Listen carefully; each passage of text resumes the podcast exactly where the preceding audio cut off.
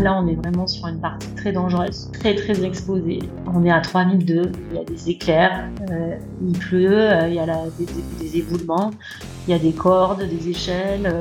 moi, en fait, bah, je suis en mode guerrière et c'est hyper traumatisant. En fait, là, ça dure, je sais pas, 4 ou 5 heures jusqu'au refuge d'après. Mais là, on, on est là, mais on se dit, mais putain, mais qu'est-ce qui va nous arriver en fait?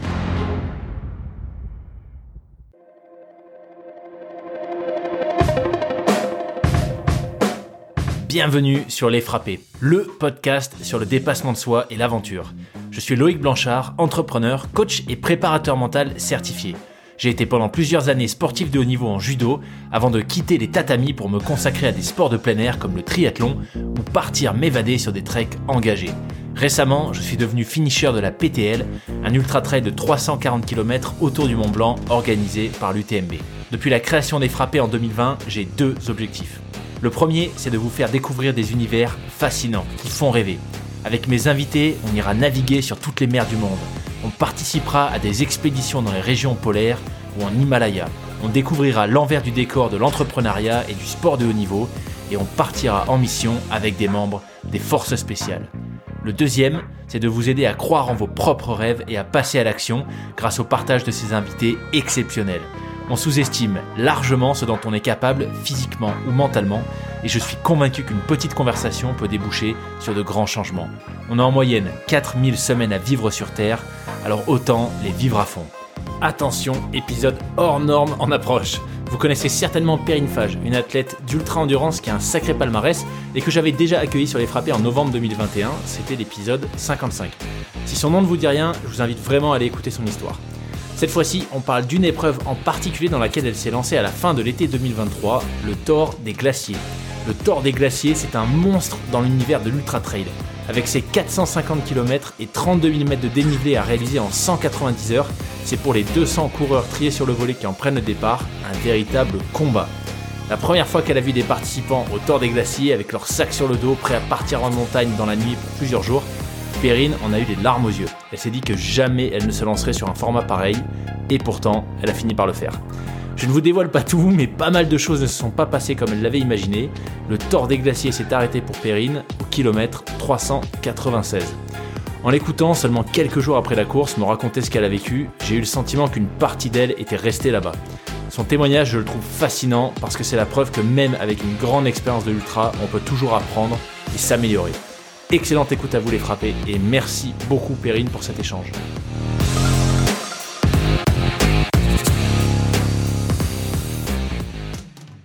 Perrine, bienvenue sur le podcast. Bah, merci Loïc de me recevoir à nouveau. Hein. à nouveau, c'est vrai, ouais, bienvenue à nouveau. Euh, donc, s'il y en a qui l'avaient pas écouté, on avait déjà fait un épisode avec euh, Perrine euh, il y a un moment. Alors, je mettrai le, lien en description, qui était l'épisode, on va dire, un peu classique des frappés, où tu nous avais parlé de ton parcours, toutes les, les, folies que tu fais. À l'époque, je crois que tu avais fait T'étais sûr quoi L'enduroman était fait. Euh, je sais pas si on savait déjà qu'on allait se retrouver sur la même édition de la PTL, je pense pas. Non, c'est ce que j'allais dire.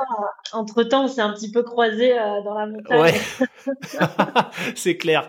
Mais euh, voilà, s'il y en a qui veulent découvrir ton parcours en général, si euh, s'il y a encore des gens qui ne te connaissent pas dans l'univers de l'ultra, allez écouter cet épisode. Et là, on va parler, on va faire un focus sur, euh, j'allais dire une course, je sais pas si une course, une aventure, euh, une expérience un peu folle que tu as vécue récemment, qui est le Thor des glaciers, qui avait l'air d'être euh, quelque chose d'assez d'assez intense, extrême. Donc, bah, je te propose qu'on rentre directement dans le vif du sujet. Est-ce que tu pourrais déjà, en quelques mots, nous expliquer ce que c'était que le Thor des glaciers, puisque c'est une course un petit peu particulière quand même. Alors le tort des glaciers, moi je savais même pas que ça existait et euh, quand je suis allée à Courmayeur euh, pour prendre le départ du tort des géants, euh, je suis allée dîner deux jours avant le départ et j'ai vu des gens partir à la guerre à 20 h le soir, il faisait froid et on m'a expliqué qu'ils partaient faire 450 bornes sans assistance, sans ravito, sans balisage. Et euh, je les ai vus partir, j'ai pleuré, mais toutes les larmes de mon corps. Je trouvais ça hyper émouvant. Je me rappelle, il y avait Lucas Papi, etc. Je pense que c'était la deuxième édition. Euh, énormément d'émotions et je m'étais dit jamais je ne ferai ça. Et puis euh, le lendemain, j'ai fait le tour des glaciers, enfin deux jours après. Et quand j'ai fini le tour des glaciers, on m'a dit ah ben c'est génial, tu as mis moins de 130 heures, donc du coup tu es éligible à, prendre part euh, au tour des glaciers. J'ai dit ouais ouais super, merci non merci. et puis euh, les choses ont fait que euh, l'année d'après, je me suis lancée sur la PTL en équipe. Et, et forcément, c'est un peu la suite logique parce que voilà, la PTL, c'est un peu euh, le même style de course que le Tour des Glaciers, sauf qu'on est en équipe. Même style de course, j'entends par là, on est hors sentier, il n'y a pas de balisage, on est sur des du très technique, du alpin, euh, des marches d'approche, et euh, c'est pas vraiment une course. Euh, on se ravitaille dans les rivières pour l'eau et dans les refuges pour la nourriture. On a quand même notre assistance qui vient à certains points. Euh, donc voilà, pour moi, euh, une fois, la PTL fait 290 km au lieu de 460 pour le Tour des Glaciers. Euh, donc je me suis lancée l'année d'après le Tour des Géants sur la PTL. C'est une aventure que j'ai trouvée très difficile parce qu'on était trois et que je trouve que gérer à trois, je sais pas, bah, je pense que toi aussi, tu sais pas toi qui va me contredire, mais que gérer un tel effort à trois, c'est difficile c'est difficile de gérer le sommeil, c'est difficile de gérer les égaux, c'est difficile de gérer les difficultés, mais à côté de ça, on se sent quand même beaucoup plus en sécurité que quand on est tout seul en hallucination, accroché à une falaise avec des éclairs au-dessus de la tête. Donc euh, c'est vrai que quelque part la PTL, euh, oui, c'est dur d'être à trois, c'est très dur, mais euh, ne pas être seul, c'est quand même pas mal aussi. Voilà, euh, la PTL euh, était une très très belle expérience. On en a partagé un petit bout ensemble. Euh, c'était très technique la PTL. Moi, j'ai trouvé ça quand même technique. Ce qui était bien aussi sur la PTL, c'est que il y avait des passages où on avait la possibilité de s'accrocher. On s'est pas toujours accroché, mais moi, les derniers jours, personnellement, sur le Mont Buet, je me suis accrochée tout simplement parce que je manquais de lucidité et que euh, étant moi-même ayant quand même pratiqué beaucoup l'alpinisme, je suis quand même beaucoup plus prudente que mes compagnons qui l'ont pas pratiqué. Et, euh, et donc quand j'ai pas dormi et que je suis pas bien et que j'ai la possibilité de m'accrocher, je m'accroche. Euh, on part avec un casque et un baudrier sur la PTL. Euh, j'ai beaucoup mis le casque sur la PTL et, euh, et le baudrier, ouais, je m'en suis servi, je me suis accroché plusieurs fois. En Italie, c'est une autre discussion. Le matériel obligatoire, c'est zéro. Vous partez avec ce que vous voulez. Et donc, et donc on ne part avec rien. la seule chose que j'ai pris moi, c'est les crampons parce que comme il n'y avait pas de matériel obligatoire, je savais que j'aurais besoin des crampons sur un passage au tout début et que j'allais m'en débarrasser rapidement. Si j'avais dû me les traîner tout le long, je pense que je les aurais même pas pris. Ce qui était bête. Mais bon, voilà. Euh, c'est vrai que ça pousse aussi à prendre moins d'affaires et, euh, je ne sais pas si c'est bien, mais en même temps, on est supposé, quand on fait ce genre de course, être capable de prendre nos décisions euh, nous-mêmes. Et pour responsabiliser les gens aussi. Voilà. Ok. Donc, Donc tu disais, 2021, euh, tu as fait le Tour des Géants, qui est la course euh, classique, voilà, que tu as fait en moins de 120 heures, c'est ça? Je crois que c'est moins de 130 pour le pour être qualifié pour les glaciers, ouais. Ok, d'accord. Donc si tu fais en moins de 130 heures, euh, et le tour des géants, c'est un quoi? C'est un 300, je l'ai plus en tête, c'est 300 quelque chose 350. 350. 350, donc c'est déjà un énorme monstre. J'appelle ça 330, mais il fait 350. les petits vins de, surprise pour la fin. ok, donc tu fais ça en moins de 130 heures, du coup ça te qualifie pour le Tour des Glaciers. Euh, une info que je je suis pas sûr d'avoir en tête clairement, le Tour des Glaciers du coup ça a lieu tous les ans ou c'est une édition qui balance euh, de temps en temps euh... Ça a lieu tous les ans, mais c'est plus c'est une nouvelle course, enfin nouvelle. Je crois qu'il y a eu quatre éditions. Peut-être que c'était la cinquième. Oui. Ok, ok. ok. Et donc, tu as un dossard. Euh, donc là, tu en 2021, tu sais que tu as un dossard pour euh, euh, le tort des glaciers après avoir fini le tort des géants en moins de 130 heures. L'année suivante, donc 2022, on se retrouve tous les deux sur la PTL, entre autres choses, parce que je me rappelle que tu es allé faire une traversée de la Manche juste avant la PTL. Enfin, voilà, tu as eu plein de choses, mais entre autres la PTL. Et, et donc là, tu t'es décidé 2023 à partir sur le tort des glaciers, qui est pas un 350, mais un 450, c'est ça? 450, ouais, euh, mais un bon 450, hein, euh, parce que par exemple moi, euh, à ma montre, j'ai fini à 396 et j'étais au kilomètre 350. Donc, tu vois. Ah ouais, d'accord. Ok. et ma montre n'est pas, ma montre marche très bien. Donc voilà, je n'ai pas tracé tout droit au bon endroit, mais bon, voilà. Euh... Et donc le, le, format de la course, c'est que tu es euh, pour le coup à l'inverse de la PTL que tu évoquais, tu es en solo. C'est ça, du début à la fin. Euh, il y a du hors sentier aussi, comme un peu la PTL ou tu Il y a du hors sentier, on va dire. Pour moi, la navigation était beaucoup plus facile que sur la PTL, je pense, parce qu'on est sur des sentiers connus, la Altevia 1 et Altevia 2.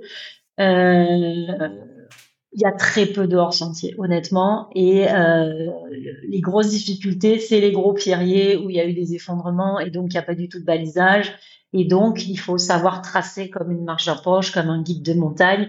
C'est important de bien tracer. Et euh, si tu es tout seul, bah, tu galères. Euh, si, es si c'est la nuit, tu galères.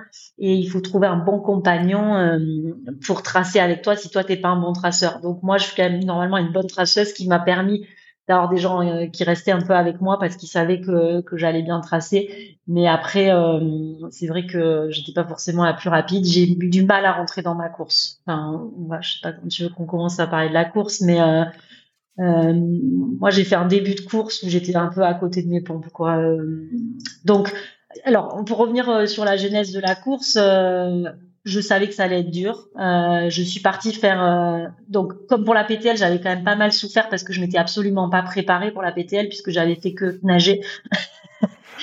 j'avais zéro entraînement euh, de course à pied sur la PTL. J'avais pour objectif de réussir mon tort des glaciers. pas réussir, j'entends de finir hein, parce que je, savais très bien de quoi il s'agissait. T'as as beau entendre les gens qui te disent ah mais c'est pareil 300 450 et tout non moi je en fait tu sais c'est marrant c'est ça me rappelle mon premier trail où comme j'en avais jamais fait je pensais que c'était facile et donc je me suis lancée sur un 160 et j'étais là ah bah c'est bon on va le boucler en 20 heures évidemment on a mis 42 heures c'était un chantier pas possible et en fait, tu sais, c'est vraiment cette phrase de t'es tellement nul que tu sais pas que t'es nul. Tu vois, t'arrives. En fait, il faut quand même savoir il faut vraiment avoir un minimum de connaissances pour savoir que c'est dur. Et en fait, quand tu as zéro connaissance, eh ben tu sais pas. Et, et tu penses qu'un 300 et un 450 c'est pareil. Et en fait, ce, n'est pas du tout pareil. C'est pas possible.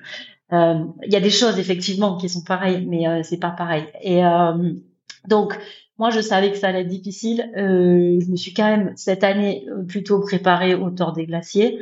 Euh, j'ai fait des courses de 100 km, j'en ai fait plusieurs, genre 4 ou 5. Euh, je suis partie faire une reconnaissance euh, au mois d'août. Donc là, j'ai vu le chantier que c'était. J'ai fait les deux tiers de la course, on va dire, mais j'ai quand même coupé quelques trucs. Euh, et puis, euh, et puis je sais pas, euh, il faisait moins chaud, je sais pas, c'était un peu différent. Euh, et, euh, et puis j'ai fait un peu des, des stages en altitude au Kyrgyzstan. Euh, j'ai fait le Mont Blanc one shot le lendemain des 90 du Mont Blanc. Enfin ouais, j'étais pré... honnêtement pour moi qui suis jamais préparée et qui arrive toujours à l'arrache sur les trails, honnêtement j'étais préparée. Donc euh, bon, c'est du coup j'ai vraiment zéro excuse. Euh, mais ouais, ouais, j'étais, je me sentais prête, tu vois, euh, je me sentais prête parce que euh, je connaissais le parcours, parce que j'avais mon matériel qui était prêt. Euh, ouais, je, pour moi, pour moi, j'y allais pour finir, tu vois, en sachant que ça allait être hmm. dur, mais, mais vraiment, j'y allais pour finir. Donc, qu'est-ce qui fait que comme ça que j'ai abordé la course. Ok. Qu'est-ce qui fait que justement cette course-là, tu avais décidé de l'aborder différemment de d'habitude et d'arriver prête, de faire le max en amont?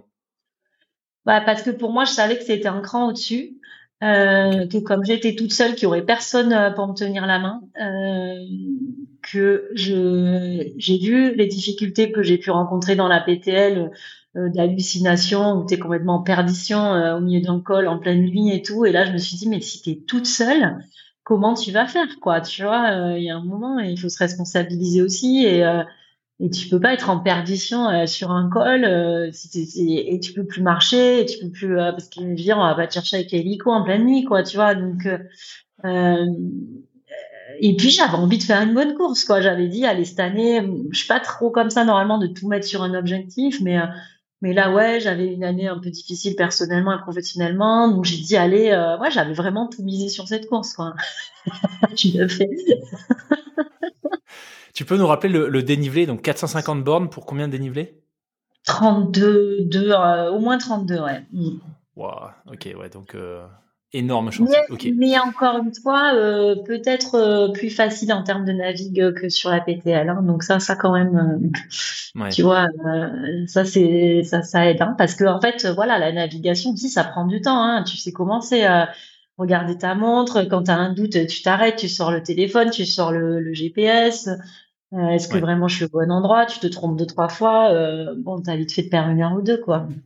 Donc euh, voilà, parce que moi, c'est une course. Euh, alors, et puis, l'autre chose, c'est que ce que je, ça, par contre, j'avais pas du tout regardé, c'est que les cut-off time n'ont rien à voir avec la PTL. C'est-à-dire que moi, je finis, on m'avait dit, on m'a dit, on m'a empêché de continuer en me disant t'es hors cut-off, enfin, t'arriveras jamais au prochain truc, t'es plus ou moins hors cut-off. Je suis à 2,7 de moyenne euh, sur ma partie, alors que sur la PTL, on finit à 1,8, un truc comme ça. Euh, donc, tu vois, bon, là, tout le monde va rigoler en disant 2,5, 1,8. Alors, j'espère qu'il y a des gens qui font ces distances quand même, qui nous écoutent, parce que sinon, ils vont se dire, mais qu'est-ce que c'est ces gens qui marchent à 1 km heure? Pour rappel, hein, sur la PTL, on était peut-être à 1,8, mais euh, non, à combien Oui, 2,7, mais euh, non, on était à 1,8 sur la PTL, c'est ce que tu disais. Euh, sachant qu'on a mis euh, plus ou moins, vous avez dû mettre quoi 145 heures vous sur la PTL, votre équipe? 146, 150, un truc comme ça? Non, je sais plus, 150. Nous, on était à 148 et vous êtes arrivé euh, peut-être une heure ou deux avant nous. Ah ouais. il me semble, ouais, ou, ou peut-être une heure, je crois. Mais bon, bref, euh, pour faire euh, euh, 1,8 euh, de moyenne sur la PTL. Pour info, entre le lundi et le dimanche, euh, on a dormi à peu près 5 heures, 5 heures et demie, tous, en cumulé. Donc, c'est pas rapide en termes de rythme, mais en fait, c'était vraiment le max qu'on pouvait faire. Donc, voilà, pour bien que les gens se rendent compte, on faisait pas des barbecues, quoi. Hein. Attends, mais moi, j'ai, sur le tort, j'ai couru, j'ai énormément couru, j'ai couru toutes les descentes et tout, donc j'arrive même pas à me dire comment c'est possible. Je, en fait, si tu veux, tu perds tellement de temps dans les parties de grimpe, quoi, que euh, Enfin, tu vois que au final, euh, je sais pas. Bon, il y a un truc où il y a peut-être des, des, des, des, gouffres spatio-temporels la nuit, des trucs qui se passent.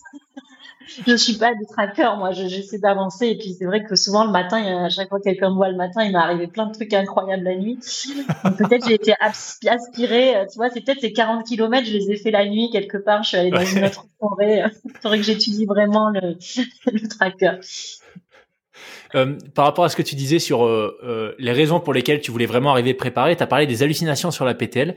Alors, on le disait en tout début, hein, c'est la première fois qu'on rééchange du coup de vive voix depuis août 2022, et je me souviens effectivement qu'il y avait un des refuges, alors je sais plus lequel, où vous étiez arrivés tous les trois et vous nous avez dit, enfin tu nous avais dit que tu avais eu des grosses hallucinations de nuit, ouais ouais. Et, mais on n'en avait pas plus parlé que ça parce que bon, chacun était dans sa course. En bref, tu pourrais nous raconter un petit peu ce, ce, que ça a été parce que j'ai l'impression que ça t'a marqué. Sur la PTL ou sur le temps ouais, Sur la PTL, ouais. Non, sur la PTL. Ben non, mais la PTL, écoute, euh, alors si on parle des dernières, celles que j'ai en tête, c'est vraiment les dernières, un moment où on s'est complètement perdu. Mais je pense que je parle, toi tu parlais d'autres, mais en tout cas moi celle dont je me rappelle très bien, c'est qu'à un moment on était complètement perdu et les garçons savaient qu'en gros ils avaient déjà reconnu cette partie et ils savaient qu'ils n'avaient pas pris le bon chemin. Et en fait on faisait une boucle et on revenait à chaque fois. Et, en fait ils savaient que s'ils rentraient pas par le bon chemin on pouvait jamais sortir par le bon endroit. Moi j'étais pas du tout intéressée par la navigation sur la PTL, je m'en suis absolument pas occupée, j'ai absolument pas regardé la montre, c'était Joe qui gérait tout avec euh, Steven et donc, si tu veux, je me laissais complètement porter et je laissais aussi euh, mon cerveau, euh, parce que parfois tu luttes contre les hallucinations pour te concentrer, tu vois. Là, on n'était pas sur un passage spécialement technique, même si je me rappelle qu'on était accrochés dans des arbres. Mais toujours est-il qu'à un moment, je me suis allongée par terre et, je leur ai demandé si on était dans un jeu télé et, euh, et si on allait jamais, on allait rester coincé toute cette vie dans toute notre vie dans cette boucle en fait. Et j'ai parlé avec une voix de bébé. et, ah ouais. Et en plus, je me souviens très bien. En fait, j'étais consciente au moment où je le disais. Je disais ah, mais c'est bien. Est-ce qu'il y a des gens qui nous, qui nous. Enfin, voilà, j'étais vraiment dans un jeu télé où je pensais que les gens nous regardaient et que toute notre vie on allait rester. Euh, c'était Truman Show, quoi. On allait rester dans cette. Ouais, Truman Show, ouais. Il y a des gens qui nous regardaient. Et euh, j'en étais tout à fait consciente. Et, et, Jonathan, je me rappelle, il était stressé et tout. Et Steven, il disait non, mais c'est bon, laisse tomber. Je j'avais pas du tout envie de contrôler mon esprit. J'étais très calme, très euh, ah ben voilà, on va rester là toute notre vie. Donc euh, ouais ouais, c'était euh, c'était assez fou. Euh, donc oui, du coup, donc j'imagine que ce genre d'expérience, quand tu es, tu sais que tu pars solo, t'as pas nécessairement envie que ça t'arrive à 3 heures du mat le cinquième jour au passage d'un col. Pourtant, et pourtant, j'en ai eu. Je, reviendrai dessus tout à l'heure, mais et pourtant, j'en ai eu, mais, mais, mais, je voulais vraiment pas les avoir, quoi. Et euh, donc, en fait, euh, je, voilà, je prends le départ de, de ce dehors des glaciers euh, plutôt euh, pas sereine, hein, en me disant là, je pars sur un gros truc, mais, je, vais, je, vais, aller au bout. Je vais aller au bout. C'était vraiment l'objectif. Je pense que je suis partie à un bon rythme, et ça, je fais toujours ça. je pars trop vite toujours au début parce que j'ai parce que je sais que mentalement j'ai pas euh, le courage de me retrouver au fond et de, de me remonter. Moi, je suis plutôt très, euh, je suis pas négative speak du tout. Enfin, bon, tu vois, je, bref, je, je pars toujours trop vite, mais je le sais. Voilà. Et là, en fait, il fait une chaleur pas possible. Alors moi, il faut savoir que je vis au Moyen-Orient, que j'ai tous les moyens possibles imaginables pour m'entraîner à la chaleur. Mais comme il fait trop chaud, euh, je vais jamais dehors et je m'entraîne pas assez dehors. Et donc, évidemment, j'ai pas du tout supporté la chaleur. On a été beaucoup euh, les deux premiers jours à vomir, à être malade. Et moi, en fait, euh, dès le début, alors il y en a, euh, c'est à cause de l'eau. Moi, c'est pas l'excuse de l'eau. Honnêtement, j'ai vomi parce que j'ai pris un coup de chaud, quoi. Parce que j'avais une gourde filtrante. Je sais que j'ai pas, j'ai fait attention à où je prenais mon eau. donc je peux pas dire que c'est l'excuse de j'ai bu une eau qui était pas bonne. Je pense que j'ai pris un coup de chaud, j'étais pas assez entraînée à la chaleur, mais ça c'est ma faute et je peux te dire que ça c'est la dernière fois que je, je, je, le fais. Et euh, je suis partie trop vite, j'ai pris un coup de chaud et, euh, et en fait au kilomètre 150, euh, première nuit de, enfin 120 je crois, euh, première euh, première, bon la première nuit tu pars de nuit et la deuxième nuit je me couche pour me coucher et carrément j'étais en train de vomir dans le lit au refuge, je me suis réveillée en vomissant dessus. Et après, ça a été ça pendant deux jours à pas pouvoir m'alimenter. Et, euh, et là, sa première erreur, donc c'est de, je pense que j'aurais dû me protéger plus du soleil, j'aurais dû m'entraîner plus au soleil. Et première erreur, c'est d'en faire tout un drame. Genre, j'étais focus sur le fait que je ne gardais aucun aliment. Mais là où j'ai eu très tort vraiment, c'est que en fait, c'est pas grave de pas manger tant que tu peux boire. Et je pouvais boire. Ça m'était déjà arrivé en Thaïlande en février. Mais en février en Thaïlande, je pouvais pas boire. si tu peux pas boire, tu peux pas continuer. Mais là, je pouvais boire. Et à un moment, euh, je, t'ai gueulé, je t'ai gueulé. Là, j'ai perdu pas mal de temps. Euh, J'arrivais pas à dormir parce que je vomissais en m'allongeant. Et, euh, là, j'appelle mon père qui me dit mais Perrine, est-ce que tu bois? Et Je lui dis oui. Les médecins, il me dit mais, c'est pas grave. Ben, boire, prendre que du liquide, fais comme quand tu traverses la Manche, tu prends que du liquide. Et là, en fait, j'ai chargé toutes mes gourdes mortelles pendant deux jours, pendant une journée, et effectivement, la force, elle est revenue petit à petit. Donc euh, ça, j'aurais dû dès le début, au lieu d'en faire toute une histoire, de, mentaliser le truc, de euh, euh, de, de, stresser, ah là là, ma course elle est foutue parce que je vomis, enfin, d'être over dramatique. Euh, ben en fait, j'aurais dû dès le début à réagir comme comme une athlète qui a de l'expérience que j'ai quand même un minimum et de et de voilà de, remplir mes gourdes de, poudre et, voilà. Donc ça, je l'ai pas mal rectifié. Euh, donc j'arrive au refuge de Cella où là, là j'avais passé des grosses difficultés, mais vraiment ces deux gros cols, euh, là tu t'enchaînes en fait un passage hyper dangereux. Euh, où là en fait j'ai voulu attendre des Italiens euh, pour pas le passer toute seule. Mais en fait les mecs ils étaient tellement lents sur la via ferrata dans la descente qu'au final je suis restée avec eux pour la safety. Mais le mec il donnait un cours de un cours de via ferrata, j'étais là donc je les ai attendus. sauf que du coup la, la nuit elle tombait Enfin bon, en fait, d'attendre ces gens, au final, ça m'avait perdu deux ou trois heures, quoi. Alors j'aurais dû descendre à mon rythme, que le passage avait été sécurisé par rapport à la reconnaissance où vraiment j'avais failli me tuer à la reco. Euh, mais bon, voilà. Après, euh, je suis arrivée au refuge de Seiya. Là, j'ai vu euh, Julien Chaurier qui arrivait, euh, Tort des Géants était sur la course. J'ai réussi à dormir. Donc là, c'était cool. Euh, j'ai même commencé à réussir à manger. Donc là, j'étais un peu repartie. Euh, allez, c'est bon. Hmm. Et, euh, et le matin, enfin le matin, là, je dors une heure et demie, ma première heure et demie, mais j'avais fait péter une nuit de sommeil du coup, tu vois. Donc là, je dors une heure et demie, deux heures, je sais plus. Je pars en courant euh, à fond sur euh, Cogne. En me disant c'est bon, là c'est facile, j'ai remangé, j'ai pris de l'énergie. Et là, évidemment, en courant, en me prenant pour je sais pas qui, euh, je m'emmêle les pinceaux, c'était sur un balcon. Là, je me fracasse euh, l'arcade euh, contre un rocher. Heureusement qu'il y avait ce rocher parce que sinon j'aurais dévalé 200 mètres. Donc bon, je, je m'allonge sur le dos. Il y avait un mec qui était pas loin derrière parce que j'avais parlé avec lui. Et avant de me lever, je sentais le sang qui coulait dans mon cou et tout. Et je lui dis, mais qu'est-ce que j'ai? Pourquoi ça saigne et tout? Il dit, non, c'est rien, c'est juste l'arcade. Ça saigne beaucoup, mais c'est rien.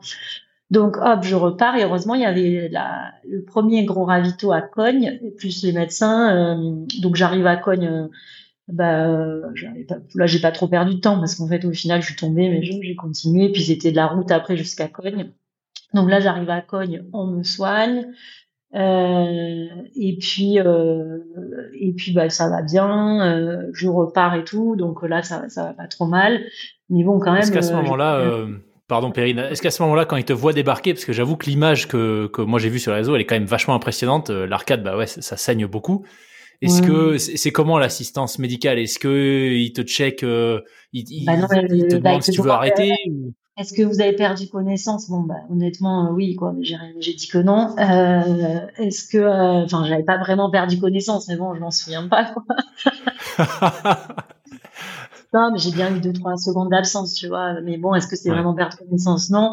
Donc là, tout de suite, j'ai dit non, non, pas du tout. Euh, et en fait, j'ai fait justement très attention que personne me voit. J'ai vu juste tout de suite un seul médecin.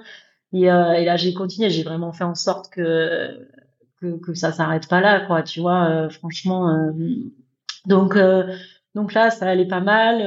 on me soigne et tout, et, je repars. je repars plutôt pas mal en fait. Au final, je me dis allez, c'est bon, c'est pas grave, c'est rien. Mais quand même, en fait, après, je me rends compte que ça fait un peu mal. Tu vois, bon, pas top top quoi. et puis ben là, je continue. alors après, qu'est-ce qui se passe là? Ben Là, je fais une journée un peu ouais, une journée où j'avance euh, tranquille et tout, euh, qui se passe quoi. Une journée un peu où j'avance pas très vite, mais quand même j'avance, ça va. Et fin de journée là, j'arrive à un refuge. Ah oui, c'était une partie que j'avais pas reconnue là, mais bon, ça se passe plutôt pas mal. J'arrive à remanger des œufs et tout, donc la protéine et tout, donc ça va mieux. Ça y est, c'est parti. Et et puis là, fin de journée, je revois encore les, les mon équipe qui était là. Euh, là, pareil, je revanche, je dors un peu, et là, je pars sur un col de merde, et euh, je le savais. Et là, je je pars avec des Italiens avec eux, et puis me, en gros, ils me drop dans la montée, c'est con, euh, alors qu'on était ensemble, tu vois, ils vont un peu plus vite que moi, mais pas trop. Bon. Et puis je les vois plus leur lumière et tout. Je dis bon, bah, je vais pas assez vite. Pourtant, je montais bien quand même, tu vois. Mais bon, voilà. Et puis là, voilà, je me perds, je me perds pendant des heures, des heures. Ah C'était un gros pierrier. Je me perds, je me perds, et puis je sais pas trop ce qui s'est passé en fait. Je, tu vois, je, je montais, mais je sais pas trop. Et en fait, j'arrive en haut du col et je les vois là-haut, les Italiens. Je me dis mais qu'est-ce qu'ils foutent là euh? Et en fait, eux, ils s'étaient perdus aussi. Alors qu'en fait, si on était restés tous les trois, on se serait pas perdus. Parce qu'en fait, ce qu'il faut la nuit, c'est rester ensemble, tu vois. Et c'est là où je te dis, j'étais pas du tout dans ma course. Parce qu'en fait, quand tu es sur une course comme ça, il faut rester ensemble. Surtout la nuit. Et, il faut pas se dire, il, alors effectivement, faut pas faire comme moi où je suis restée avec des gens qui avançaient pas, qui savaient pas descendre une échelle et tu perds trois heures. Et souvent, c'est ça le problème, c'est que souvent, quand on est sur des parties difficiles, on attend les gens et parfois on perd deux trois heures sur les parties très techniques. Mais bon, est-ce qu'au final, euh, d'être ensemble et d'unir ses forces euh, pour tracer, c'est pas mieux aussi? Euh, en fait, c'est une course où quand même, euh, qui au début, qui j'ai trouvé quand même assez compétitive. Et d'ailleurs, je l'avais vu sur la Reco où personne voulait me parler, les gens que je croisais, il n'y avait pas trop de fraternité. Ah ouais. J'avais été un peu choquée d'ailleurs. Mais bon, attends, ça, je te dis ça, mais ça, c'est les deux premiers jours, les trois premiers jours. Après, ça, les choses ont changé après. Hein. Après, quand t'es vraiment dans la merde, il y a un peu plus d'humanité, quoi. Et Euh, et puis euh, donc là, tu vois, je retrouve ces Italiens, Anna, enfin une fille en plus, tu vois. Et puis c'est vrai que les filles entre nous, on s'aide pas, quoi. Tu vois, c'est vraiment il y a un truc. Euh. Et donc je reste, je les vois, et puis et puis au final, bah je continue, tu vois, je bah, je pars, je crois que même je pars sans eux et tout, parce que je me rends compte. Là, d'un coup, je regarde l'heure et là, je me dis, mais putain, mais il y a le cut-off Mais moi, si tu veux, je regarde pas le cut-off dans ma tête, euh, j'avance, donc je suis pas au cut-off. Il y a aucune raison que je sois au cut-off. Je me suis peut-être perdu deux heures là, j'ai peut-être perdu deux trois heures de sommeil, mais au pire j'ai cinq heures, mais mais c'est impossible que j'ai un problème de cut-off. Et là, je me rends compte que c'est la merde. Et là, bah, je les largue, je leur dis, bah, salut les gars, moi, je, moi là, ça va pas passer, quoi. Donc là, gros gros stress, mais vraiment gros gros stress. Donc là, je pars comme une folle, euh, je suis en larmes dans la descente, j'envoie un message à mon équipe, je vais putain ça va, j'avais passé. Euh. Bon là, euh, là vraiment, j'étais vraiment en stress. J'arrive en haut du, dernier col, à un refuge où là les mecs ils sont pas à boire, pas à manger. je dis mais laissez-moi acheter quelque chose. Ils dormaient, enfin ils, ils voulaient même pas me filer un truc. Donc bref, ça m'énerve trop. Donc là, je suis vraiment à super pissed off, je, je pète en plomb, euh, et je suis vraiment pas bien, mais j'avance. Et, euh, et puis j'arrive euh, à Donas, là, où je sais plus comment ça s'appelle. Alors là, c'est sordide parce qu'en fait, tu descends à, bah, je sais pas, t'es à 2005 et là, la ville à Donas, elle est à 300. Donc là, tu te chopes une descente de 2000 mètres. Et en plus, tu sais que tu descends à 300 et qui fait, euh, il fait 40 degrés, quoi. Donc, euh, donc là, tu descends à 300, bah là, tu as le moral à zéro, tu sais pas si tu vas passer le cut-off. Bon, là, ça m'a plombé, hein, je te le dis. je suis arrivée euh, dans tous mes états, donc j'arrive 20 minutes avant le cut-off, euh, je prends une douche, il n'y avait pas de douche, il y avait une douche pour tout, il y avait le temps des géants aussi, il y avait une douche pour 2000 personnes, quoi. Donc là, je, me fous je me fous dans la salle de bain des filles à poil, en train de me rincer, tu vois, avec le lavabo devant tout le monde, je suis rien à foutre, quoi, tu vois vraiment le truc énervé. C'est pas une course que je porte énormément dans mon cœur. Euh, j'aime beaucoup le concept du Tour des Glaciers. Après l'organisation Tour, je suis pas hyper fan, mais bon. Donc euh, du coup, je, tout va bien. Euh, là, je mange une pizza. Ça va. Je rends mon sac parce qu'en fait, il faut que tu sortes du ravito. tu sais, le cut-off, il est à la sortie du ravito et pas à l'entrée. Donc je suis arrivée 20 minutes avant. J'ai sorti mon sac et après, par contre, tu fais ce que tu veux. Après, euh, on savait que ce cut-off-là était dur, mais qu'après, ça allait mieux. Et donc là... Euh, là, on est à quel jour, du coup?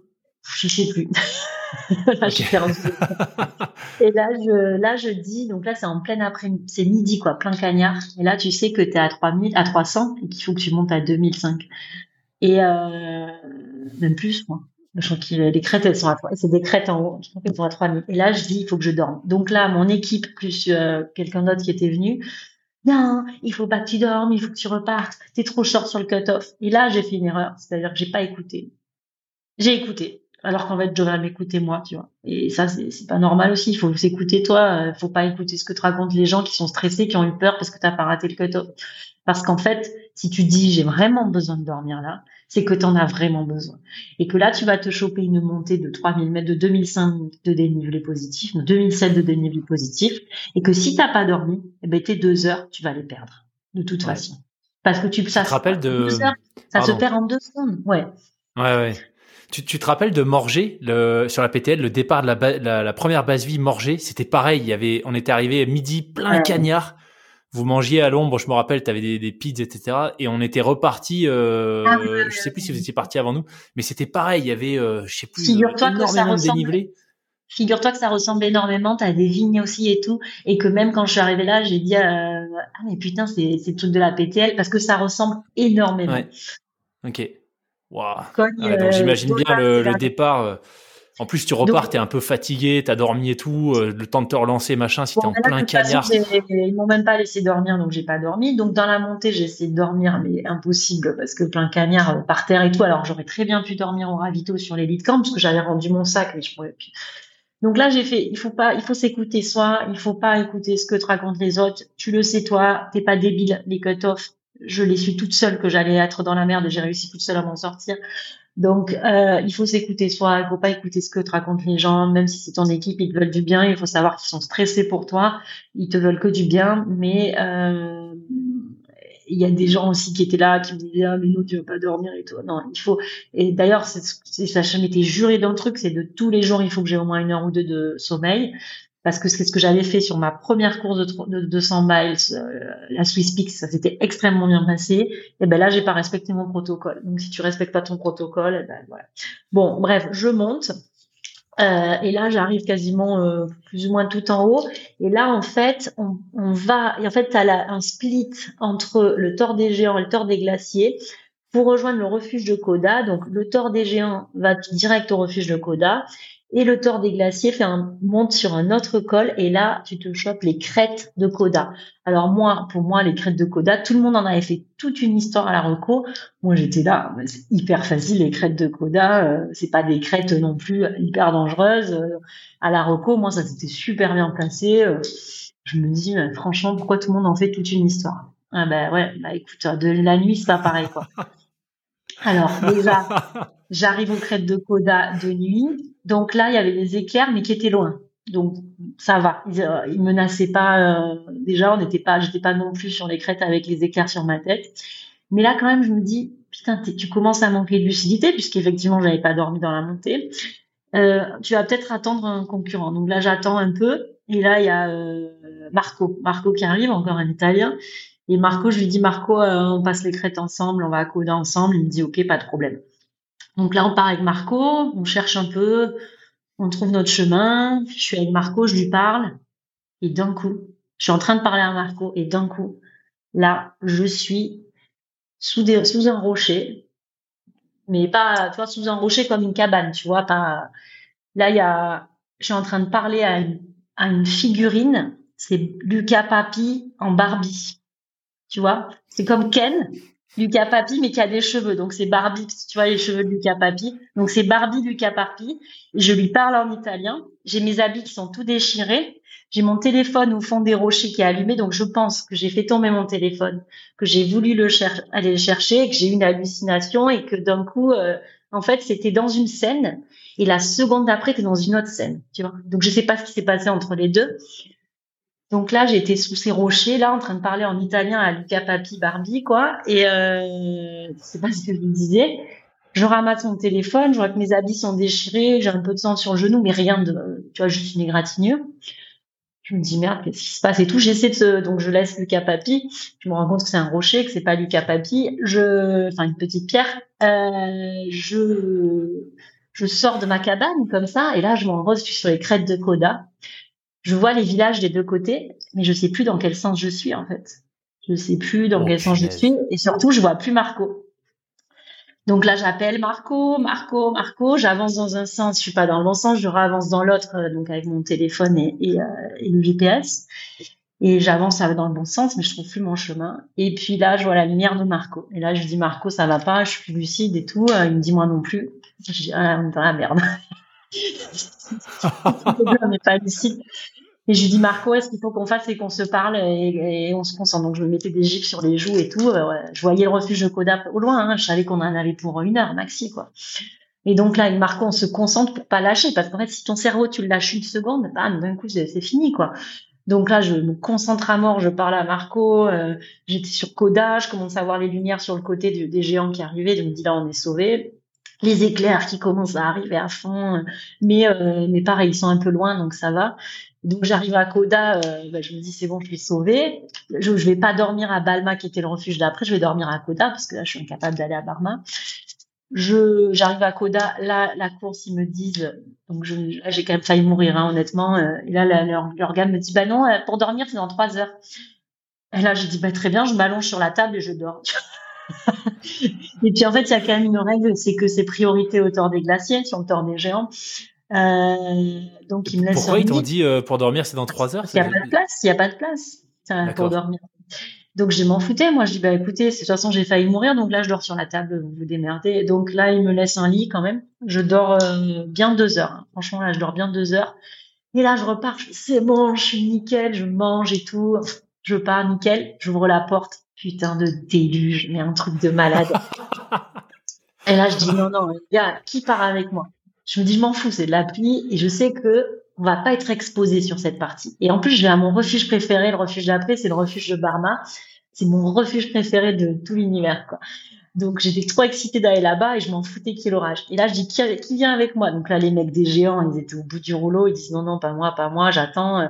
Et là je vois Anna qui, était, qui avait réussi à passer le cut-off, euh, celle qui m'avait laissé dans, dans le refuge de Fricola. Elle me dit on s'en fout, on y va toutes les deux. Donc on y va toutes les deux. On, embarque un mec qui avait fait la Swiss Peaks qui était sur les géants.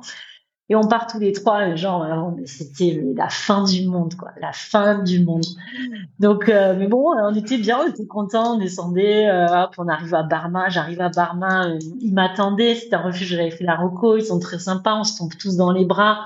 Ils me voient ma gueule, la fille, elle pleurait à moitié. Là, je regarde ma tête, je fais, ah ouais, c'est vrai que là, parce qu'en fait, c'était devenu mon, mon cocard était vraiment venu devenu dégueulasse. là, je mange trop bien, parce qu'on mange trop bien à Barma. Euh, vraiment, mais là, je m'en refais une santé, je suis neuve, quoi, tu vois, euh, c'est cool.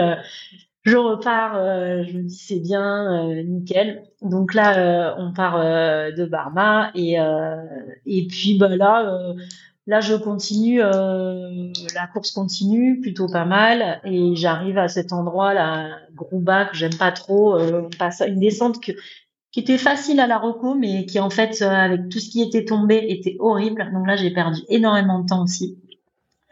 Euh, j'arrive à ce refuge là j'aime pas du tout, la Grouba. Euh, pareil, on repart sur des crêtes et là, je rattrape en gros, je rattrape mon retard. Tu vois, j'arrive au cut-off trois heures avant à Gressonnet.